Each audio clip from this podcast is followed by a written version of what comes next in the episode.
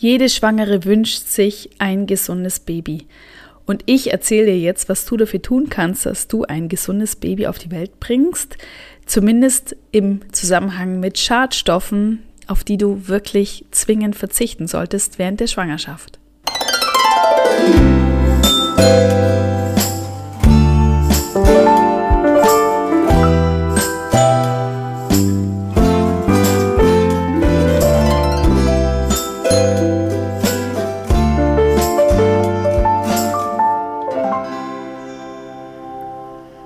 Und damit erstmal herzlich willkommen bei Mama Fehl, deinem Podcast für positives Mama werden und Mama sein.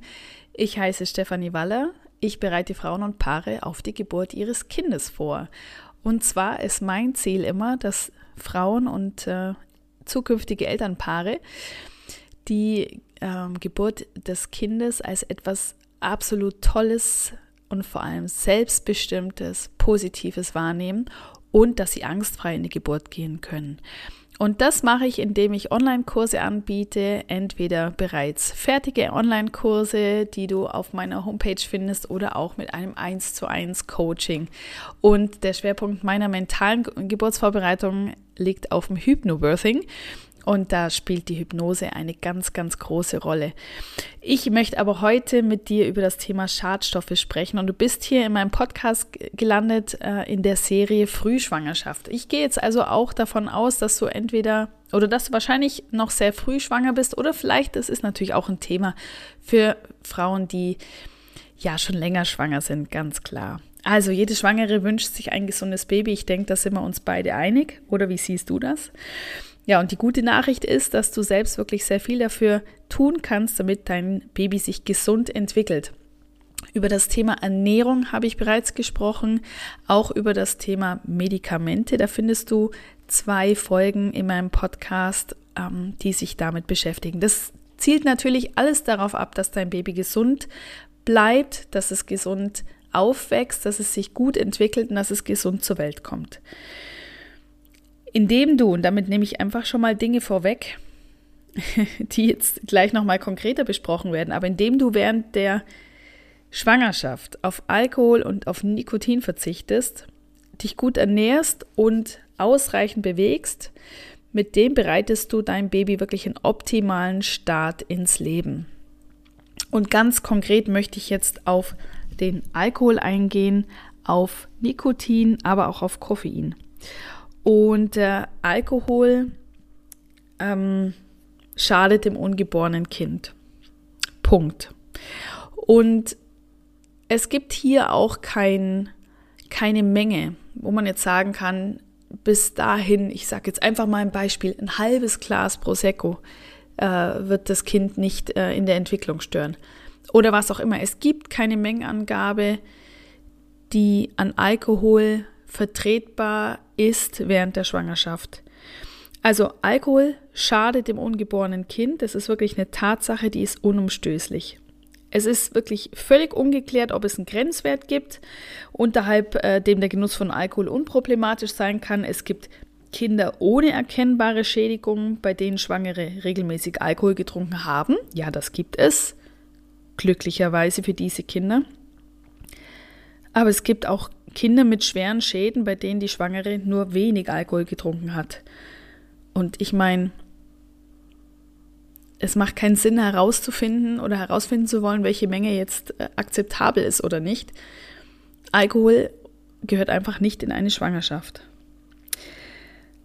Ähm, neben der Menge an Alkohol, die getrunken wird, spielt auch die Entwicklungsphase, in der sich dein oder in der sich das ungeborene Kind gerade befindet. Ich will ja dir nicht sagen, dass du Alkohol trinkst. Also auch die Entwicklungsphase des Babys spielt eine wichtige Rolle. Es gibt einfach Zeiten, in denen also zum Beispiel das Gehirn vom Baby sehr viel anfälliger auf Schadstoffe reagiert und es gibt dann wiederum auch Phasen, in denen der negative Einfluss von Schadstoffen also eher gering ausfällt. Aber man kann diese Entwicklungsschritte nicht exakt bestimmen. Man weiß ja auch, äh, auch Babys entwickeln sich ja unterschiedlich. Natürlich gibt es gewisse mm, Regeln, aber nicht alle Kinder halten sich an die Regeln. Das wird auch später dann so sein. Also es ist überhaupt gar nicht klar, in welchem Entwicklungsschritt äh, sich dein Baby gerade exakt befindet und deswegen ist wirklich vom Alkoholkonsum komplett abzuraten. Und warum? Weil Alkohol einfach problemlos über die Plazenta zum ungeborenen Kind gelangt. Also du musst dir das mal vorstellen, dass die, die sich im Wachstum befindlichen kindlichen Zellen mini, mini, mini, die können durch Alkohol einfach leichter geschädigt werden als die, ja, älteren Zellen der Mama, die ja auch schon so einiges äh, gewohnt sind. Und äh, der, der, Alkoholspiegel beim Kind bleibt auch länger erhöht, als wir es jetzt von uns Erwachsenen kennen. Ähm, dein Baby scheidet den, oder das Baby, ich möchte wirklich nicht jetzt auf dein Kind mich beziehen, sondern einfach das Kind, das ungeborene Kind scheidet den Alkohol dann durch die Nieren auch wieder aus. Ähm, aber jetzt kommt es natürlich. Äh, das scheidet das aus und damit scheidet das, was ausgeschieden wird, geht wieder ins Fruchtwasser. Und das Kind trinkt das Fruchtwasser und da ist der Alkohol immer noch drin. Also das Kind, das ungeborene Kind trinkt den Alkohol mehrfach und das, das ist einfach, das äh, ist ein absolutes No-Go. Und es ist wirklich so, dass Alkoholkonsum in der Schwangerschaft als die häufigste vermeidbare Ursache für geistige und körperliche Fehlentwicklung von Kindern ist. Also es gibt natürlich auch andere Gründe, weshalb Kinder mit einem Handicap auf die Welt kommen. Mit einer geistigen oder einer körperlichen oder einer geistigen und körperlichen Behinderung. Aber Alkohol führt dazu oder kann dazu führen und ist wirklich die, die vermeidbarste Ursache dafür. Was kann passieren mit dem Alkoholkonsum in der Schwangerschaft? Es kann Fehlbildungen geben oder eine verzögerte geistige Entwicklung mit Lernbehinderungen, Aufmerksamkeitsstörungen.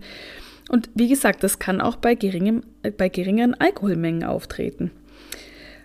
Ähm, es ist schon so, glücklicherweise kommt es bei dem Großteil der Kinder zu keinen Langzeitschäden, wenn jetzt einmal Alkohol getrunken wurde. Und wir sprechen ja auch davon, dass es ja eine Zeit gibt, in der man als Frau gar nicht weiß, dass man schwanger ist. Und das ist wiederum was, wovor Frauen dann, oder womit sich Frauen dann auch rumquälen und sagen, Herr je, ich war da schon schwanger zu dem und dem Zeitpunkt und habe da eine fette Party gemacht und habe richtig viel Alkohol getrunken.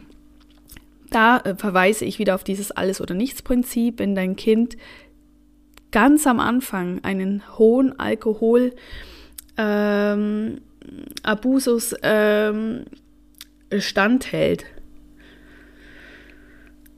dann zeugt es auch davon, dass es eine, eine gute Schwangerschaft ist. Da ist die Entwicklung am Anfang noch so in einem, in einem anderen Bereich, der da wichtig ist. Das heißt, der Alkohol hat da noch nicht die Schädigung, die dann zu einem späteren Zeitpunkt in der Entwicklung äh, gemacht werden kann. Das ist, ist eben zum Beispiel diese Entwicklungsphase ganz am Anfang, wo der Alkohol noch nicht diese gravierenden Schäden hinterlassen kann.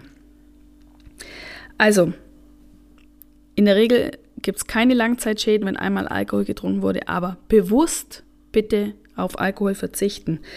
Ähm, ja, genau. Also und gleichzeitig mach dir keine Sorgen, wenn du Alkohol getrunken hast und weil du noch nicht wusstest, dass du schwanger bist. So, Thema Alkohol schließe ich damit ab, ist auch für mich ein Thema. Ich diskutiere gerne über gewisse Sachen, aber die heutige Folge ist auch eine, da ist bei mir so ein bisschen, ähm, ja, da hat der Spaß so ein bisschen ein Loch und beim Alkohol sowieso. Also da ähm, fehlt mir jegliches Verständnis und ich weiß natürlich auch, ich meine, da könnten wir jetzt ewig drüber sprechen, dass es Frauen gibt, die süchtig sind, die äh, alkoholabhängig sind und ähm, die Frauen werden vielleicht schwanger, obwohl sie es sich äh, gar nicht vorstellen können, obwohl sie es sich vielleicht auch gar nicht wünschen. Ihnen ist es nicht bewusst und sie werden schwanger und sind alkoholkrank. Hier gibt es Hilfe. Es gibt wie für im Grunde genommen alle Themen Hilfe und Unterstützung vom Frauenarzt, von der Frauenärztin, wenn es offen angesprochen wird. Gibt es Hilfe und es muss nicht getrunken werden in der Schwangerschaft, da gibt es Ersatz. Es heißt nicht, dass es leicht ist. Ich sage nicht, dass es leicht ist. Ich, ich kann mich nicht wirklich reinversetzen, aber ich sage nicht, dass es was Leichtes ist. Süchte sind Süchte, sind Süchte. Ähm, und gleichzeitig, ja, Hilfe holen, ganz klar.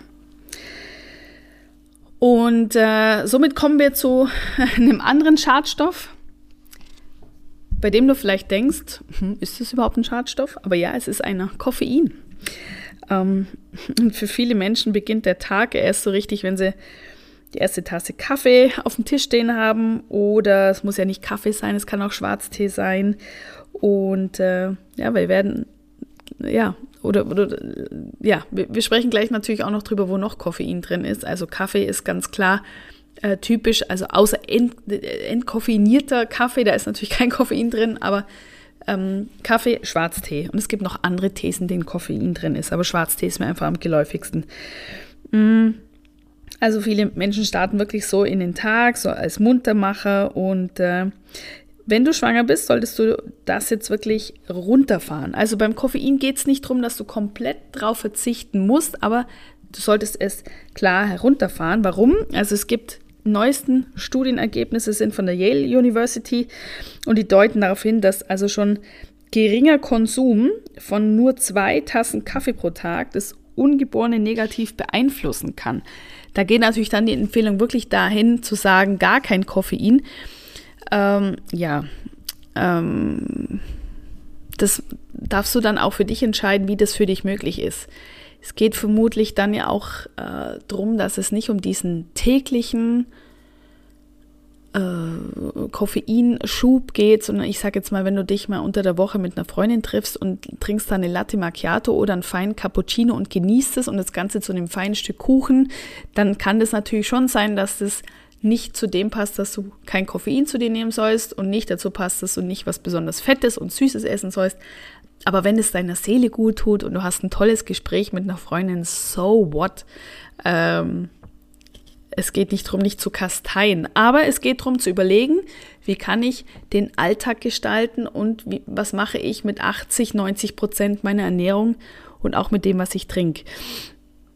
Es gibt zudem noch eine britische Studie, die belegt, dass wirklich Kaffeetrinkerinnen im Durchschnitt leichtere Kinder bekommen, also kleinere Kinder. Zwei Tassen Kaffee täglich mindern das Geburtsgewicht um bis zu 70 Gramm. Hm, ja, es klingt jetzt nicht so wahnsinnig viel, 70 Gramm, aber dennoch, wenn du für dich empfindest und auch herausfindest, dass du auf Koffein so weit wie möglich verzichten kannst, ist es auf jeden Fall ein Indiz, dass das zur, zur positiven Entwicklung deines Kindes dazu äh, beiträgt. Also, mh, mm, wo hat es noch Koffein drin?